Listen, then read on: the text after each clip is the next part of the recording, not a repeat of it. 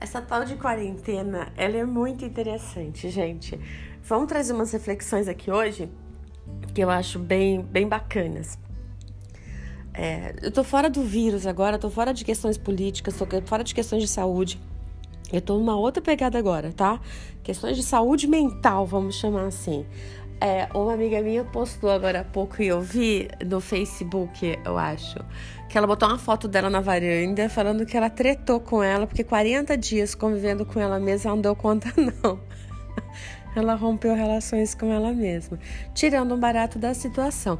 E isso vem a reflexão, claro que vem, né? Porque a gente saiu da rotina, inclusive da nossa rotina com a gente mesma. A gente tá é, a gente foi obrigado a conviver com nós mesmos de uma maneira diferente. Né? Então a gente está se percebendo em outras situações, com outras questões. Isso é muito interessante. É, por exemplo, você acorda todos os dias de manhã, não sei como é que é a sua rotina. Vamos falar de uma pessoa que trabalha num escritório no, em horário comercial de segunda a sexta. Acorda, toma café, corre, dá comida pro marido, leva o filho na escola, leva, dá uma carona pra esposa no, no trabalho, enfim, não sei. Mas você tem que ir trabalhando, você tem que chegar lá às 9 horas da manhã no trabalho, vai trabalhar até uma, vai almoçar, volta às duas, encerra às 5, né? 7 horas deve estar em casa de volta. E aí tem uma rotina nós não estamos mais vivendo esta rotina. Então você está se descobrindo em outras situações, vendo coisas em você que você talvez tivesse esquecido que você gostava, né? Que você se via, é, você se sentia muito bem nessa ou naquela situação, que pode ser as mais diferentes possíveis, eu não sei como que é que você era uma mulher adolescente, um homem adolescente, agora como que você é homem, mulher né, casados, responsáveis por uma criança, por um filho, por um adolescente, eu não sei. Mas isso é muito interessante a gente trazer, que a gente vai, a gente vai se achando, né?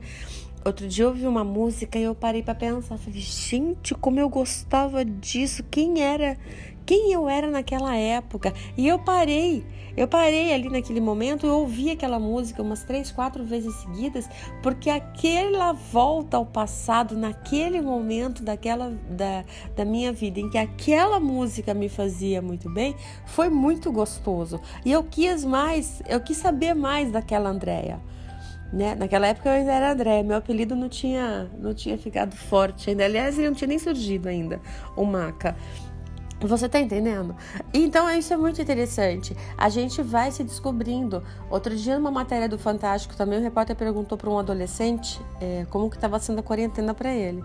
Ele falou ao contrário do que a gente estava esperando, talvez, né, entediado, chateado, alguma coisa assim, ele falou assim: não, está sendo muito bom porque eu estou ficando com a minha mãe e eu estou descobrindo que ficar com a minha mãe é muito bom, né? Então tem muita coisa nova acontecendo e seria muito bacana para todo mundo se a gente pudesse perceber essas coisas e não ficar só injuriado porque a gente não pode sair. Eu também, outro dia eu postei lá, quem tá ficando com o corpo atrofiado, né? Porque não dá muito, né? Cada dia parece uma dor diferente. Claro, o seu corpo tá sem o movimento, né? Quem pratica esporte, quem tem essa coisa de trabalhar na rua, enfim, é, trabalhar fora de casa, na rua, não, né?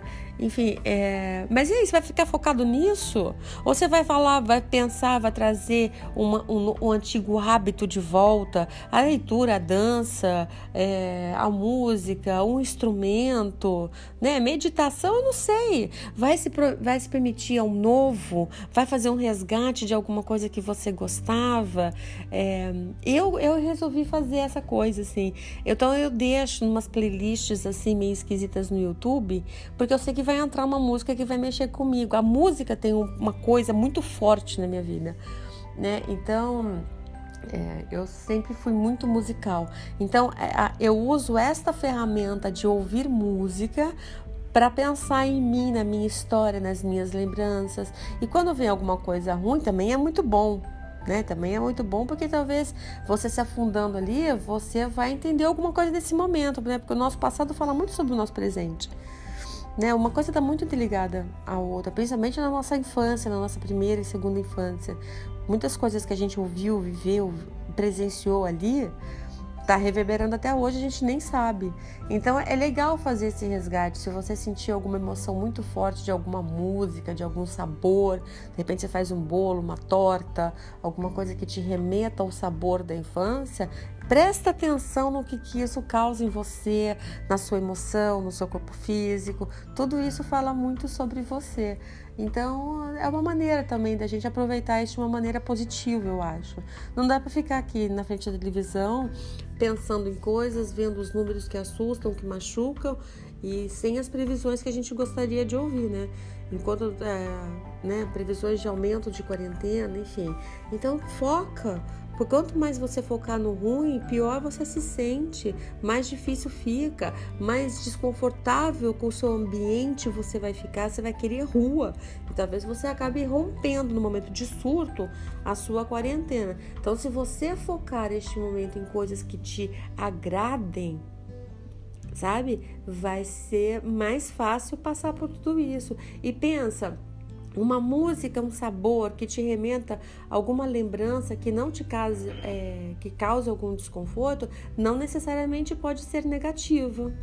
Né? Talvez seja, tenha chegado o momento de você olhar para aquilo, para liberar aquilo que aquilo traz para você, para você tocar a vida de uma maneira diferente. Então é isso, a dica de hoje é essa. Não pensa só no negativo, não. Aproveita, aproveita. Vai descobrir seu irmão, seu pai, sua mãe, seu filho.